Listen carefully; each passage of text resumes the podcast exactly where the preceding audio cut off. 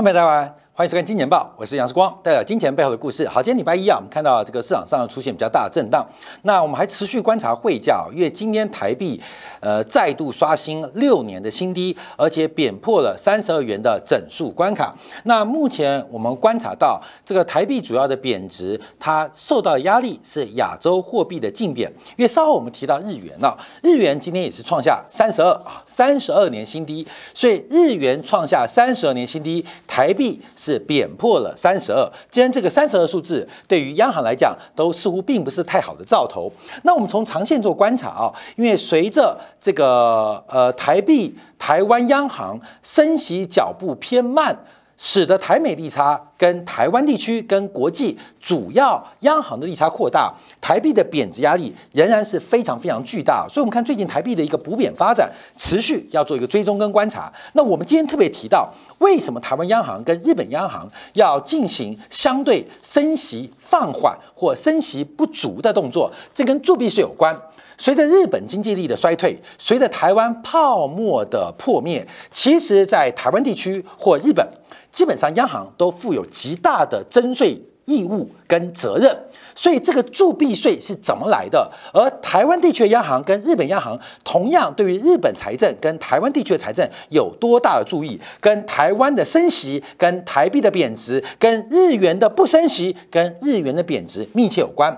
好，我们看日元啊，在今天再度创新低，已经来到一百四十八点八五九。那目前啊，日元之前一百四十四点九。口头关切、口头关注的关卡早就已经跌破，所以目前日本央行在汇率市场的干预能力其实是非常非常的弱的。虽然不断的口头干预，但大家知道，只要日本守住它零点二五的十年债的直利率曲线的一个关键转折，那日元的贬势就不会终止。所以日元的贬势也是一个送分题。我之前提到。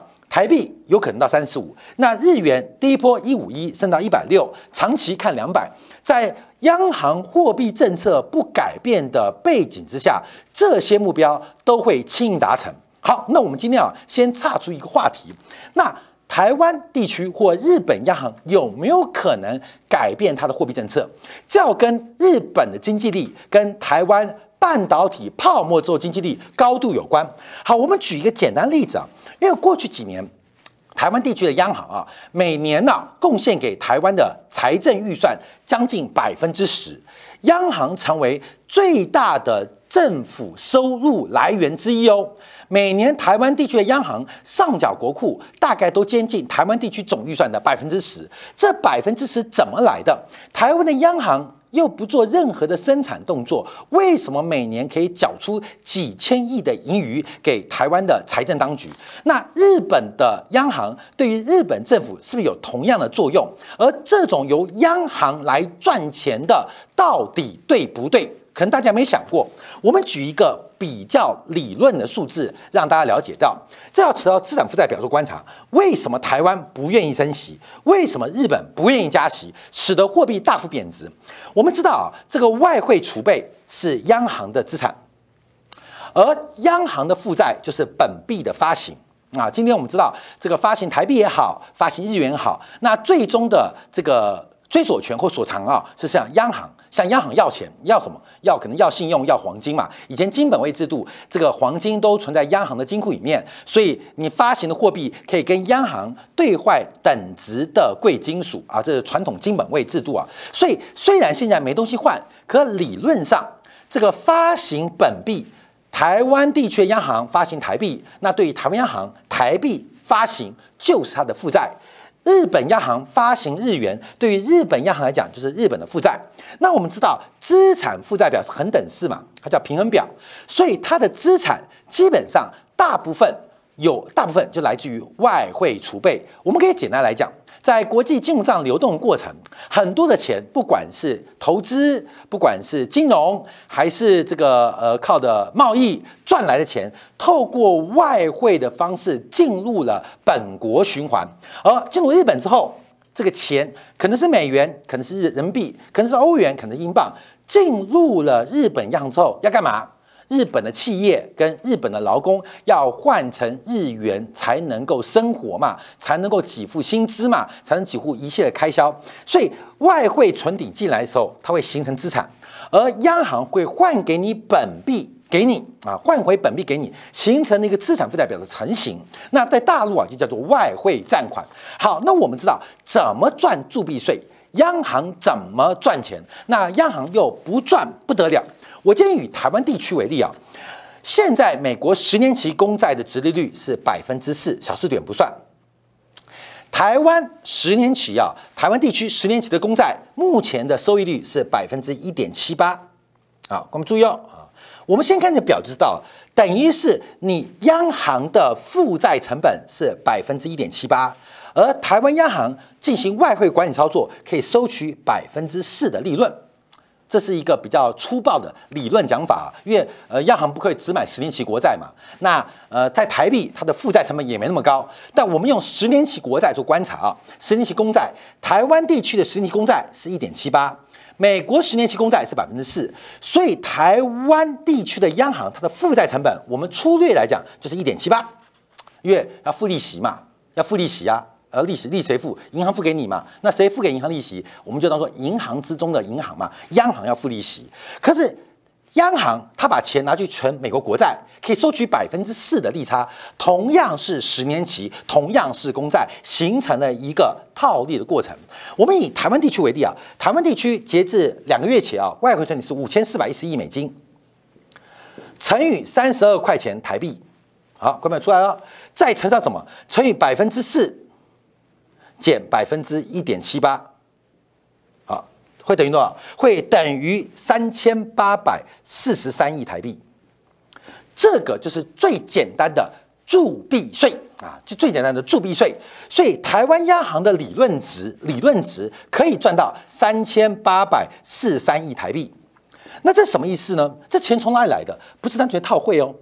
这主要原因就代表台湾地区跟美国跟国际的金融环境出现了利差，出现了扭曲。这些钱等于是两千三百万台湾同胞共同承担，平均每一个人因为台湾央行不升息的动作，放坐看美国升息，每个人平均要交一点六七万台币的铸币税。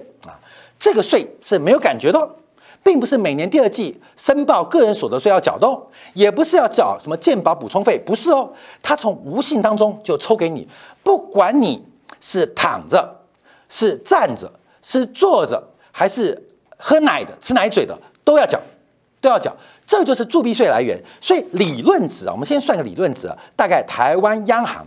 可以每年赚到三千八百四十三亿，所以难怪台湾央行可以有那么多多的钱贡献给政府做财政收入。假如没有央行这笔收入，台湾的赤字会爆表，日本的赤字也会爆表，因为没有钱呐，没有钱。所以我们现在倒推回来哦，假如是因为要维持这个政府的运作，而其中最大的收入之一扣掉了所得税啊，扣掉扣掉了财产税。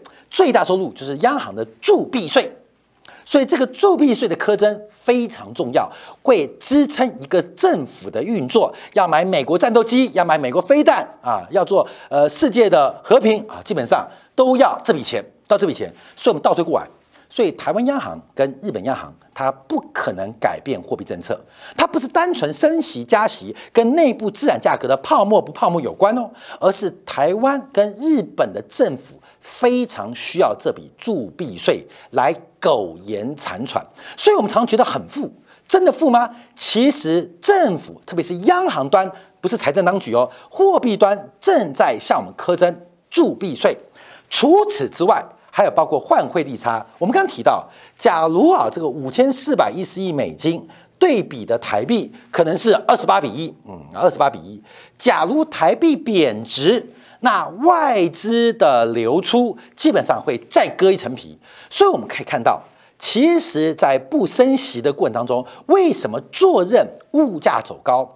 为什么坐看房地产泡沫？原因就是，其实央行当局有一个说不出的困境，跟说不出的需求，它必须要满足政府的财政需要。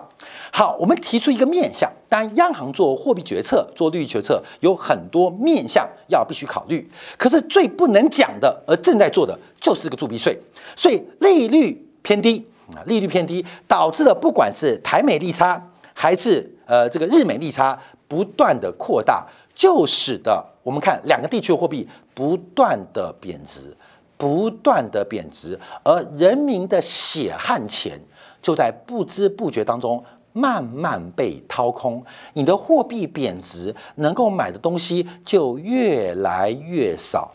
那为什么我工作努力，反而买东西越来越少？其实不叫做通胀，而是被磕了铸币税。这种暴政能够被推翻吗？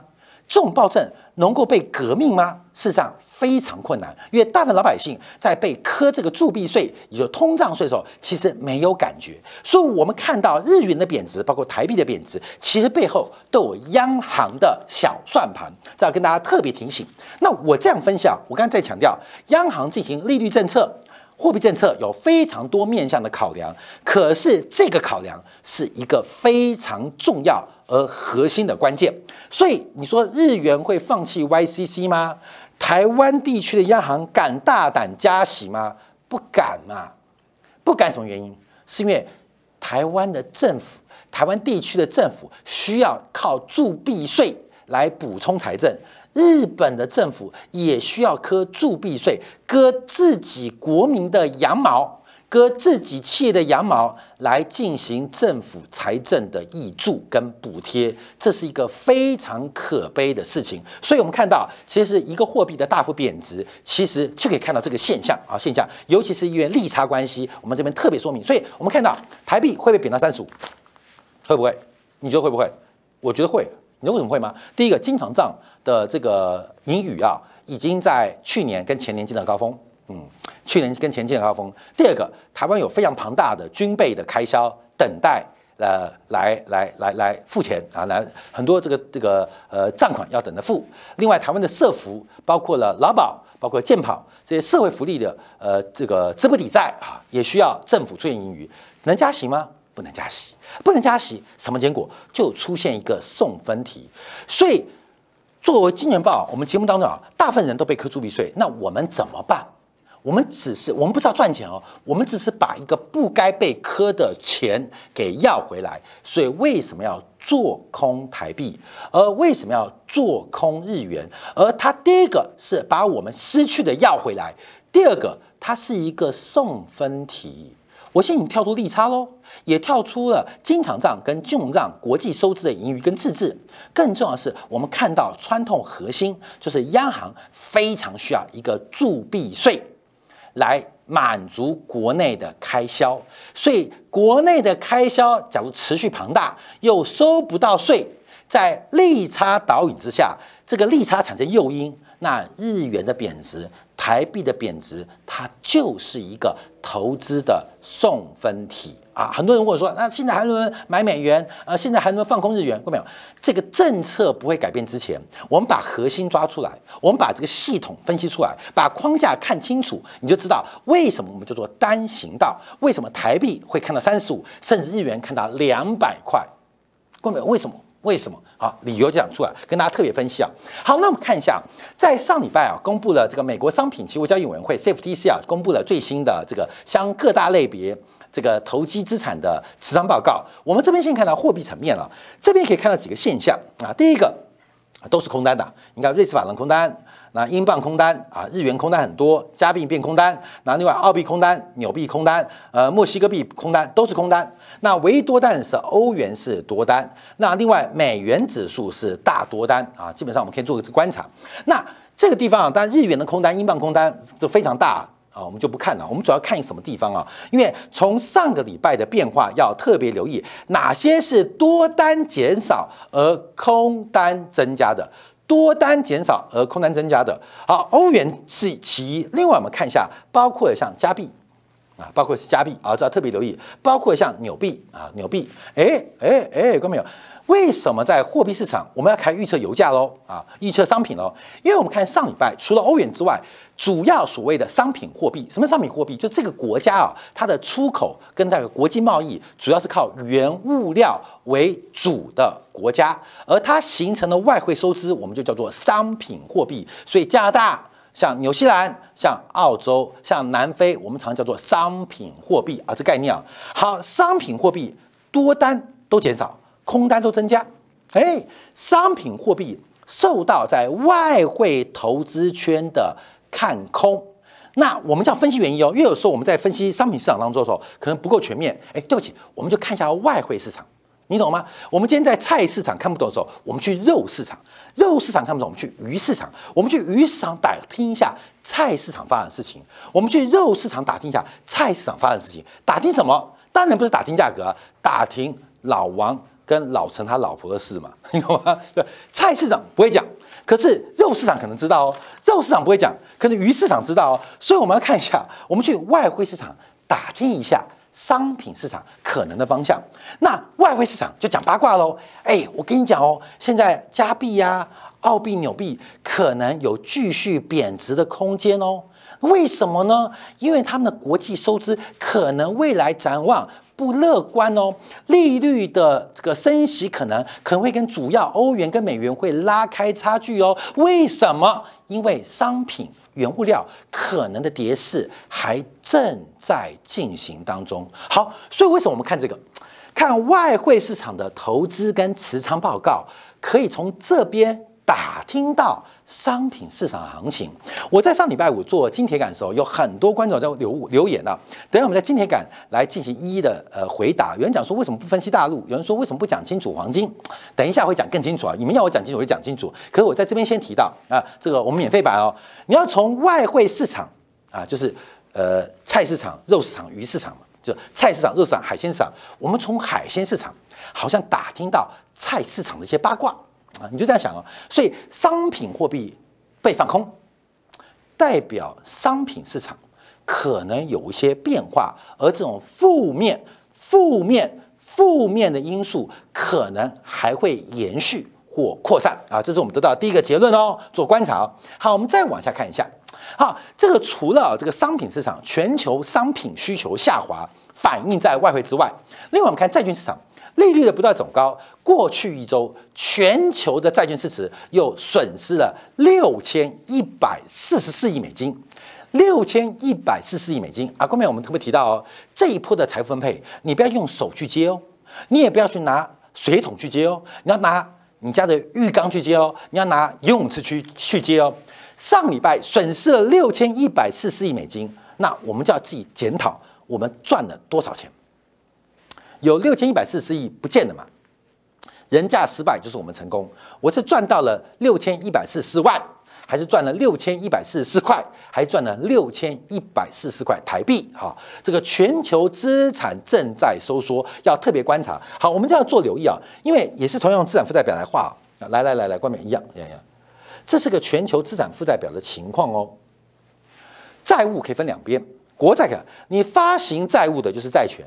你持有债务的就是资产，每个人不一样，总合起来一样。现在是一个资产负债表衰退的过程哦，这是一个资产负债表衰退的过程。不管你左边是债券还是右边是债券，不管你左边是股票还是右边是股票，不管你左边是外汇右边是外汇，每个人不一样啊，但总合起来一样。现在是一个资产负债表收缩的过程，我们已经讲了一年多，要特别小心，因为这是个存量消失的过程，不仅没有增量红利，而且存量在。衰退，这是资产负债表收缩的一个环境，那资产负债收缩的环境，所以大家特别做观察。上个礼拜，全球光是债券有消失掉，有蒸发掉六千一百四十亿美金。全球啊，呃，这个有七十五亿人口啊，我们扣掉一些老的啊、病的啊、小的话，等于等于每一个人要赔掉一百块美金。全球每个人啊，管你是非洲的土著。还是在华尔街的这些呃交易员，平均每个人要赔一百块美金。所以，假如你没有做债券的，哎，过没有？那这一百块就给别人去担啊。所以你知道多恐怖？地球人上个礼拜就增加，光债券部分就增少，就减少了，就蒸发了一百块美金，所以这一次财富的收缩是非常恐怖的。好，我们再往下观察，我们再往下观察，我们看一下这个变化。因为事实上，这个国债的暴跌主要是在美债的一个引领之下。上礼拜，美国国债不断的以十年期为例挑战百分之四的关卡，那使得其他各国的这个公债的价格啊受到美元收缩的影响，全球流动性收缩已经血块被吸干，个别经济体血块被放干的环境之下，我们看纽西兰的呃这个十年债八年新高，英国的十年期国债十四年新高，挪威的十一年公债十年新高，西班牙公债八年新高，法国公债十年新高，荷兰公债十一年新高，德国公债十一年新高。所以现在大家都在比利率新高，债券价格新低。这就是一个资产负债表收缩的原因，而这个资产负债收缩的过程跟原因，我们看到债券它的利率弹升跟它的估值走低是一个非常大的影响。从彭博社最新在这个周末的报告报道，全球主流债券啊，这个彭博全全球总回报指数，这是一个跟呃这个跟踪啊全球呃大大型这个呃这个债券的二点八万。二点八万颗，二二点八万只以上啊，总市值是五十五二五十五点二兆美金，那 duration 是六点五二年，平均泡面利率是百分之二点三啊，二点三啊，这个算了就跟踪了全球五十五兆美元的，这叫彭博全球总回报指数，今年以来这个指数下跌了百分之二十一，那他也列出一张表来啊，因为这个表啊，创下了一九二八年以来最惨的局面。创下一九二八年以来最惨的局面。那一九八二八年发生什么事？一九二八年就发生了金融大恐慌。所以，观众我们注意到这一次发生的事情，教科书没有，诺贝尔的经济学奖还没发明。我们正在经历一个近百年来最惨烈的屠杀，就在今年，而且正在发生。这是最惨烈的屠杀。正在发生，而且不是一九二八年以来，是统计是一九二八年开始统计，所以我们看到这个光是从美国国债乃至于全球国债，你们可能要了解到我们正在经历什么样的历史事件，我们正在经历全球金融市场的一个什么样的转折年代，这要特别观察。所以我在上礼拜六参加我们这个台大的这个球赛哦，我就跟呃几个前辈在分享这个问题，我说是这次啊。呃，问几个专业的，也是台湾几个很专业的这个金融投资人，我说升息我们都见过，你有没有见过经济衰退的时候再加息？大家说没有，的确没有，因为我台大的同学都跟我一样嘛，四五十岁、五六十岁嘛，大家没见过。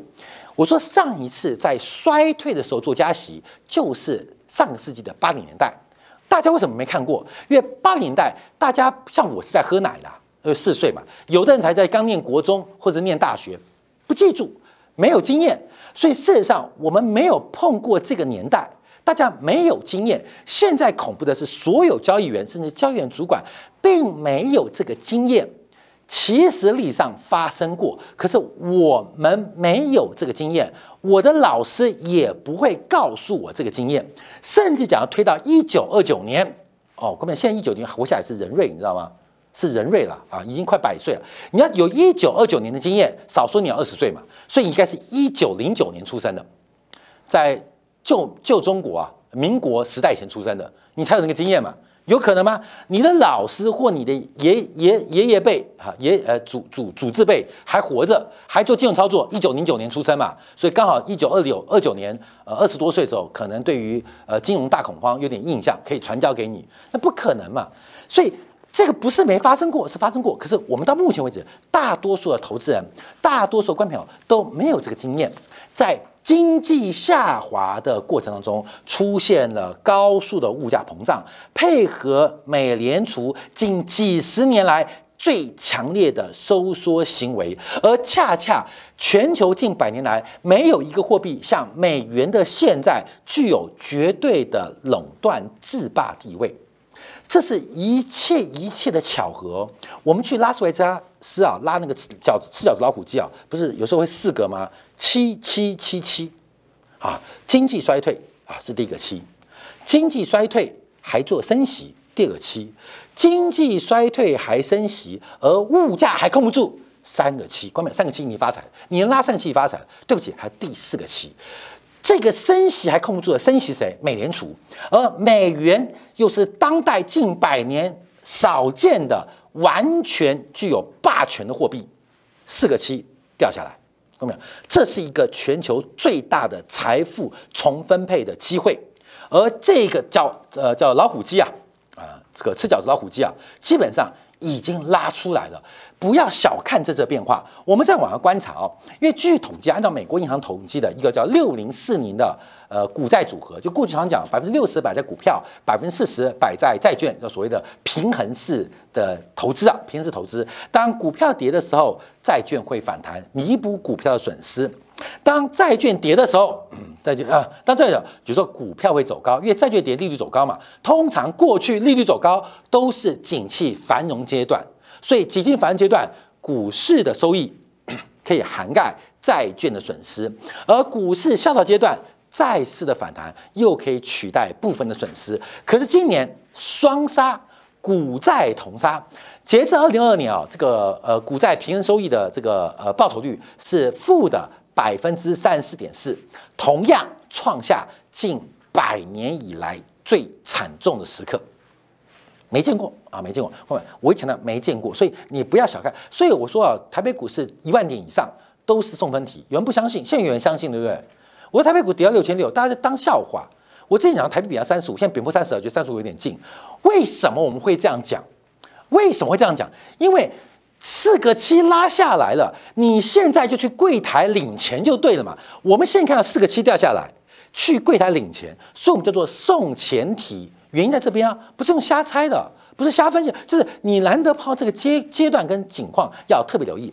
最后我们看到，因为随着啊这个美联储的缩紧啊，有几个很重要的利差，包括这个 FRA 跟 OIS 的利差正在快速飙升，创下两年半新高。好，这个过去未来几天我们会来提一下，因为 FRA 啊主要是远期利率协议，最近很多利率交换啊，这个英国的养老金破产嘛，就是利率交换出了问题啊。FRA 是远期的利率协议，那另外 OIS 啊是隔夜的指数互换利率。一个短的，一个长，中间的一个差别，基本上可以反映出市场的流动性状况。最近从十月份出现了大幅度的扬升，代表什么？代表缺钱，代表什么？代表缺钱之外，缺美元。好，所以今天我们大家也看到，就是在上礼拜五，美联储公布了，就是美联储啊，在上礼拜三忽然紧急调钱给瑞士央行跟欧洲央行。紧急拨了超过六十四亿美元给欧洲央行跟这个瑞士央行，其中瑞士央行拿到了百分之九十九，拿到了六十二点七亿美元的紧急流动性安排。这个呃呃流动性的一个呃互互换操作啊，根本流动性互换，央行签了很多流动性互换，这个其实啊是一个非常紧急才会被使用的。我们在台湾呢，台湾有个经验叫做央行叫做重贴现窗口，就是银行缺钱的时候可以拿一些合格的票据跟央行进行贴现。那这个重贴现窗口，看到没有？长什么样子？就是一个电话。就是一个专线电话，在每一家金融机构的资金调度科都有这个专线电话。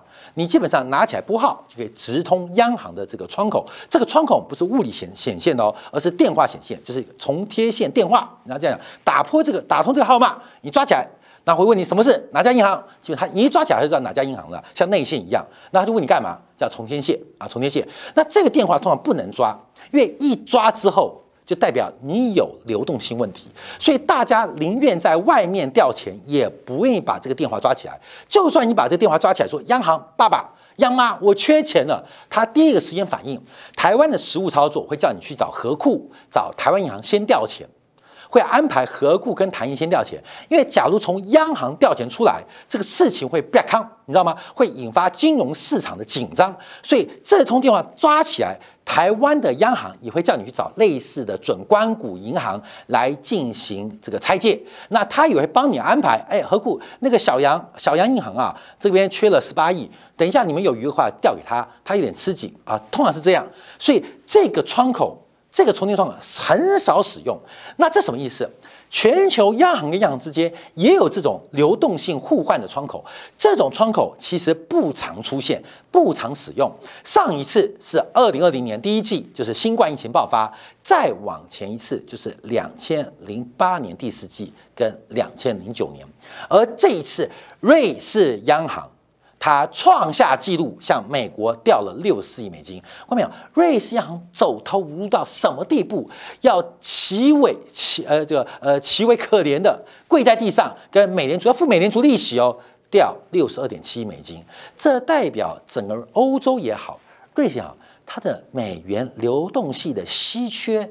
到了一个非常紧张的地步，大家要特别的关心跟留意哦，是我们大家特别做观察跟分享的。所以，我们今天啊，从几个角度，不管从铸币权角度，从央行的多面向决策、单一因素、单一的一个呃面向来进行分析。另外，再看到目前全球债券的蒸发，而这场全球资产负债表的收缩何时到尽头？看到没有？不要问尽头，好不好？